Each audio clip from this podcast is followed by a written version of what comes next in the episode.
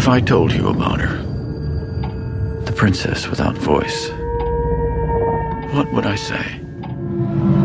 You need to take it apart, learn how it works. I don't want an intricate, beautiful thing destroyed. We can do nothing. I'm sorry. Don't do this, Eliza. What is she saying? Don't do this. Oh, God, it's not even human.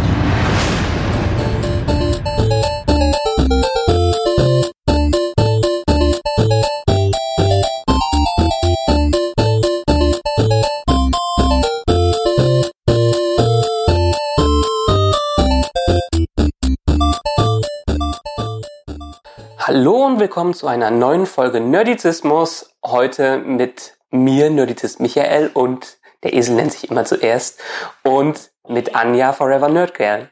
Hallo. Und wir reden heute über den neuen Guillermo del Toro Film Shape of the Water, den wir uns letztens schon einen ganzen Monat vorher anschauen durften, bevor er am 15. Februar auch hier in den deutschen Kinos startet und erzählen euch gleich mal, wie der Film uns so gefallen hat. Natürlich diesmal auch spoilerfrei. Spoilerfrei. Genau, wollen wir komplett spoilerfrei bleiben? Ja, also Ja. schon. Ich glaube, Ja. sonst ist es ein bisschen schade, weil die ein oder andere Überraschung hält der Film ja schon bereit. Ja, hast vollkommen recht. Aber bevor wir ans Eingemachte gehen, ähm, natürlich die übliche Eigenwerbung. Ihr findet uns auf den üblichen Portalen auf nerdizismus.de, ihr findet uns auf Facebook, ihr findet uns auf Twitter und ihr findet uns in den üblichen Podcast-Portalen wie iTunes und wenn ihr auf unserer Seite äh, auf den Abonnieren-Button klickt, dann seht ihr, wo ihr uns noch findet. Also folgt uns, ähm, schaut euch uns an und erlebt, was wir sonst in unserem nerdigen Podcast alles so von uns geben. Heute, wie gesagt, der neue Guillermo del Toro Film. Ja, äh, der neue äh, Film von, wie spricht er sich aus? Guillermo, ich glaube, er wird Guillermo del Toro Ich würde ja ausgesprochen. Guillermo oder so sagen. Aber naja, ich bin ja kein Spanier oder keine Spanierin. Äh, der neue Del Toro-Film, das kann Mhm. man gut aussprechen, ähm, verzaubert uns diesmal richtig, Mhm. finde ich. Sagen wir erstmal, worum es da geht. Kannst du uns eine kleine Zusammenfassung, so eine spoilerfreie Zusammenfassung geben? Ja, es geht um. Ja, nein, ich kann. Zusammenfassung kann ich nie, ohne ausschweifend zu werden. Ich komme ja sehr selten äh, auf den Punkt.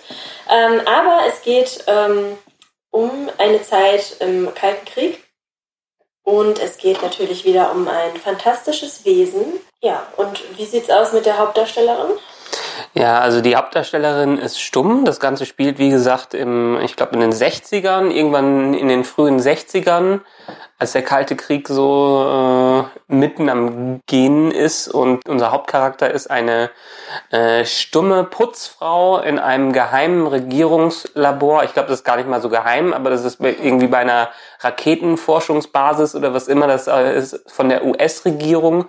Ich glaube, es gibt äh, geheime Abteilungen. Da, wo wir uns hinbegeben im Film, da ist es top secret. Und dementsprechend gehen da auch seltsame Dinge vor, denn sie putzt auch in einer Abteilung, die gerade eine Neuanlieferung bekommt, äh, in Form eines seltsamen fischigen Monsters, das von äh, Doug Jones oder Douglas Jones gespielt wird, der in Guillermo del Toro Filmen immer solche Viecher spielt. Man erinnert sich an, in Hellboy hat er schon den Sapien gespielt, dann hat er in äh, Pans Labyrinth den Typen mit den Augen gespielt in den Händen. Den ne? Hahn gespielt Ja. und diesen äh, Pale Man.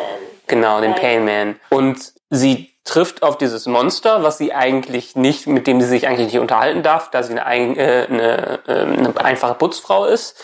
Und ähm, ja, fängt eine Beziehung, erstmal eine einfach nur emotionale Beziehung mit diesem anderen Wesen, das weder sprechen äh, noch sie verstehen kann und das auch sie nicht verstehen kann, weil sie stumm ist. Zumindest am Anfang. Also Zumindest am Anfang. Anfang verstehen sie sich vielleicht noch nicht, aber vielleicht entwickelt sich etwas.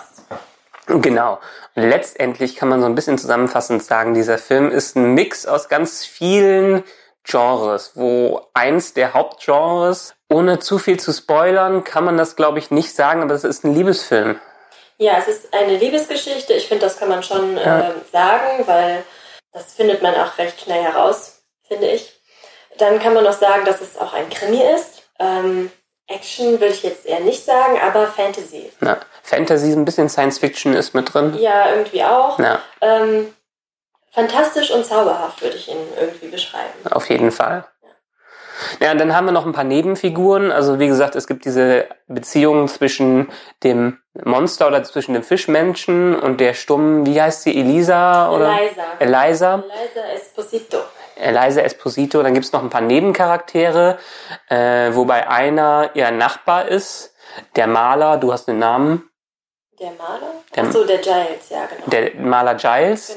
genau, äh, der auch einsam lebt, so ein bisschen in der Zeit zurückgefallen ist, weil äh, er versucht, seine Malerarbeiten an ähm, äh, Agenturen zu verkaufen, die aber mittlerweile lieber Fotografen haben wollen. genau. Äh, dann gibt's die Kollegin von der Eliza. Die Zelda, genau, so eine äh, taffe, schwarze, im Leben stehende Frau, die wirklich so tough ist, die ähm, auch die Eliza immer so ein bisschen beschützen will. Ja. Von Octavia Spencer gespielt, die man auch schon von ein paar anderen äh, Filmen kennt.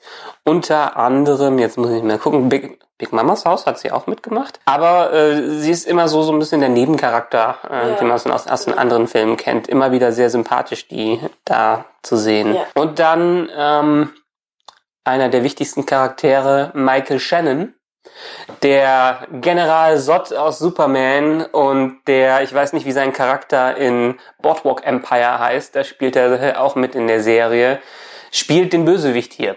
Ja. In ähm, auch großartiger Form, auch sehr typisch Del Toro Bösewicht, grausam und brutal und einschüchternd. Nur würde ich da kritisieren, dass er nicht wirklich Neuland betritt, weil er genau immer solche Rollen spielt. Ja, als äh, Schauspieler passt er sich da irgendwie seinem eigenen Klischee an, Ja. aber er kann das nun mal auch sehr gut. Er hat ein sehr ähm, kantiges Gesicht. Ähm, er kann wirklich sehr toll grimmig reingucken. Ähm, ich nehme ihm die Rolle auf jeden Fall ab. Also da ist er auf jeden Fall sehr überzeugend drin. Ja. Dann haben wir noch einen Wissenschaftler, ähm, der sich um das, um den Fischmenschen kümmert. Äh, Komme ich jetzt nicht auf seinen Namen, aber einer ist mir aufgefallen. Michael äh, Stu Stuhlberg. Michael Stuhlberg, okay. Stuhlberg, Ja. Ja. Der hat in äh, Doctor Strange mitgespielt, aber ich kann mich leider nicht genau daran Okay. erinnern, wen er da gespielt hat. Einen, der mir aufgefallen ist, der mir direkt aufgefallen ist, wo ich ihn an der Stimme erkannt habe, weil er dann doch ein bisschen anders ähm, äh, gestylt war als sonst. David Hewlett, äh, den Dr. McKay aus Stargate Atlantis. Oh, da fragst du mich jetzt so Das, viel. Das ist das ist dieser andere, das ist der äh, arschige Assistent, der Wissenschaftlerassistent, der mit den hochgestreckten Haaren, etwas dicklicher und dem Schnäuzer. Aber das ist David Hewlett und äh, das war ich total begeistert, weil ich nicht wusste, dass David Hewlett da mitspielt und fand ihn super. Aber er hat auch mal wieder eher so einen äh, typisch arschigen David Hewlett Charakter gespielt. Naja, also von, von der Besetzung kann man sagen, die Besetzung ist top. Alles super sympathische Schauspieler, beziehungsweise Schauspieler, die gut in die Rolle passen. Ähm, die Figuren auch wunderbar geschrieben und wunderbar gespielt. Da kann man eigentlich nicht. Ich finde, ich finde den Nachbarn so sympathisch, wirklich diesen alten, äh, alten Maler, äh, der wie so ein, so ein, so ein Onkel rüberkommt, wie so ein kleiner Mentor der, auch so ein der, der bisschen. kümmert sich ja auch so ein bisschen auch um Eliza oder äh, ist halt für sie da. Das ist wirklich sehr äh, sympathisch. Ja. Hat aber auch seine eigene kleine tragische Geschichte, weil er, äh, weil er wohl schwul ist und versucht auch in so Bäckerei äh, immer einen Bäckersjungen, also jungen, einen jungen Mann äh, zu begegnen, ihm aber nicht seine Liebe gestehen kann. Äh, und deshalb immer diese furchtbar schrecklichen Küchlein Ja, von genau. ihm isst, die sich schon im, äh, ähm, im Kühlschrank von denen sta von ihm stapeln. Ähm, ich würde noch sagen, ähm, was halt ganz besonders ist an dem Film, ist die Szenografie. Ähm, man sieht natürlich sofort, das ist so ein Del Toro-Film. Es hat alles an Ecken und Kanten ist es ein bisschen schmutzig, Ja. würde ich mal sagen. Oder ja, so ein bisschen abgeranzt ist alles so ein bisschen. Hat vielleicht auch dann mit der Zeit zu tun, aber die Filme sind ja auch von ihm alle so Ja. im gleichen Style. Es ist Ja. irgendwie auch so ein bisschen Steampunk angehaucht. Steam, dar, darauf habe ich versucht zu kommen. Das ist auf jeden Fall Steampunk. Man kann es am besten, glaube ich, von heutigen Hollywood-Regisseuren am besten mit Tim Burton, Tim Burton vergleichen. Genau. Es ist kein Tim, Tim Burton-Style, aber Guillermo del Toro hat so einen eigenen herausstechenden Stil, weil er auch die Monster und sowas alles mit äh, Designern immer selber äh, entwirft, dass man diesen typischen Del Toro-Stil, wenn man an Pan's Labyrinth denkt, immer, immer sofort heraussieht. Und auch das hat dieser Film ganz klar. Genau, ich habe mir auch dazu aufgeschrieben, dass der Film mich ähm, in seiner Art an einen Tim Burton-Film erinnert, äh, gepaart mit Die fabelhafte Welt der Amelie. Ja, ja, ja, ja. irgendwie auch so eine Leichtigkeit hat. Es fängt schon an, dass wenn man im Trailer sieht, ähm, wenn man in diese Wasserwelt eintaucht, weil es hat viel mit Wasser zu tun und dieses Element ist einfach allgegenwärtig. Ähm, und die Musik dazu, das Ja. ist halt so ein Zusammenspiel, was halt dieses zauberhafte, ähm, auch geheimnisvolle irgendwo ähm, so unterstreicht. Das ist sehr gelungen. Ja, und das ist, ähm, ich muss, äh, genau, die Musik erinnert, also der Film erinnert deshalb sehr stark an die fabelhafte Welt in der Amelie, weil die Musik sehr ähnlich dazu Ja. ist. Sie erinnert sehr stark an Jan Thiersen. Ja, zwar nicht auf diese französische Art. Also, ich ein bisschen, kein bisschen würde ich schon Ja, sagen. findest du? Also ich, ich denke halt irgendwie mh, nicht an dieses Französische, sondern es ist. Es ist Es war was verträumt. Ja, genau. Ja. Dieses Verträumte und diese Leichtigkeit Ja, irgendwie, ja. Was auch diesen Eliza-Charakter äh, unterstreicht. genau. Was auch so ein schöner Gegensatz zu dieser Stimmung ist, die darin aufgebaut hat. Einerseits hat man die sehr schweren Bilder, die sehr, sehr dunklen und grunchigen, aber dann immer wieder diese Leichtigkeit in der Musik äh, da drin. Genau, es gleicht sich dann halt so aus, das ja, passt einfach. Ja. Man muss sagen, relativ low budget wurde der gedreht. Ich glaube, unter 20 Millionen haben die. Ist für einen Hollywood-Film ein Mini-Budget. Das ist manchmal ein Budget, den, das ist ein äh, Betrag, den mancher Schauspieler als äh, Gage bekommt. Und äh, was man diesem Film absolut nicht ansieht, weil er halt viel auch mit im dunklen Stellen trickst, aber weil auch viel, soweit ich es gesehen habe, auf äh, CGI-Effekte verzichtet wird. Ja, die haben wirklich viel mit, ähm, ja, mit echten Effekten, sag Ja. ich mal, gearbeitet. Und äh, da es ja jetzt auch kein ähm, großartiger Actionstreifen ist, es gibt zwar ein bisschen Action, aber das, was an Action da ist, ähm, wird jetzt nicht viel CGI gehabt haben. Ja. Ähm, das hätte man, glaube ich, auch irgendwo gemerkt. Ja. Man irgendwie manchmal bei den Monster, manchmal bei den Fischmenschen hatte man das Gefühl. Ich weiß allerdings nicht, da müsste man sich mal ein Making-of zu anschauen, ob das vielleicht nicht doch da eingearbeitet äh, ist. Weil ich weiß, ich habe irgendwann mal vorher gelesen, dass äh, Del Toro und seine Designer über ein Jahr an dem Hintern von den Fischmenschen gearbeitet haben, dass der Hintern perfekt sein soll. Ja, den sieht man ja auch. Den sieht man ja. Und ähm, wie er sich halt so im Wasser bewegt, das sieht man ja auch. Ähm, da könnte ich mir vorstellen, dass da noch ein bisschen lange dran gearbeitet wurde, aber ähm, ansonsten ist ja auch viel mit Kostüm möglich. Ja. Vergisst man immer wieder äh, wegen dem ganzen CGI-Overkill, den man heutzutage hat. Aber gerade auch was Masken und Kostümen und gerade Animatronik heutzutage kann, äh, das ist schon krass im Gegensatz, also da hat auch eine Entwicklung im Gegensatz zu den letzten 30 Jahren, als wir nur bei sowas wie Star Wars Animatronik hatten, hat sich das Fach auch schon weiterentwickelt. Ja.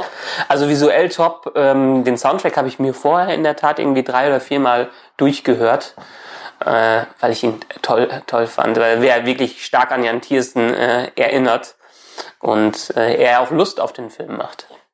Ähm, also ich empfehle euch Hörern, äh, auf jeden Fall diesen Film anzuschauen und es lohnt sich, den im Kino zu schauen, weil ich glaube, dass gerade diese ganzen, ähm, ja, diese, diese Szenen, die wirken einfach auf großer Leinwand. Das ist wirklich für Kino gemacht. Genau, genau.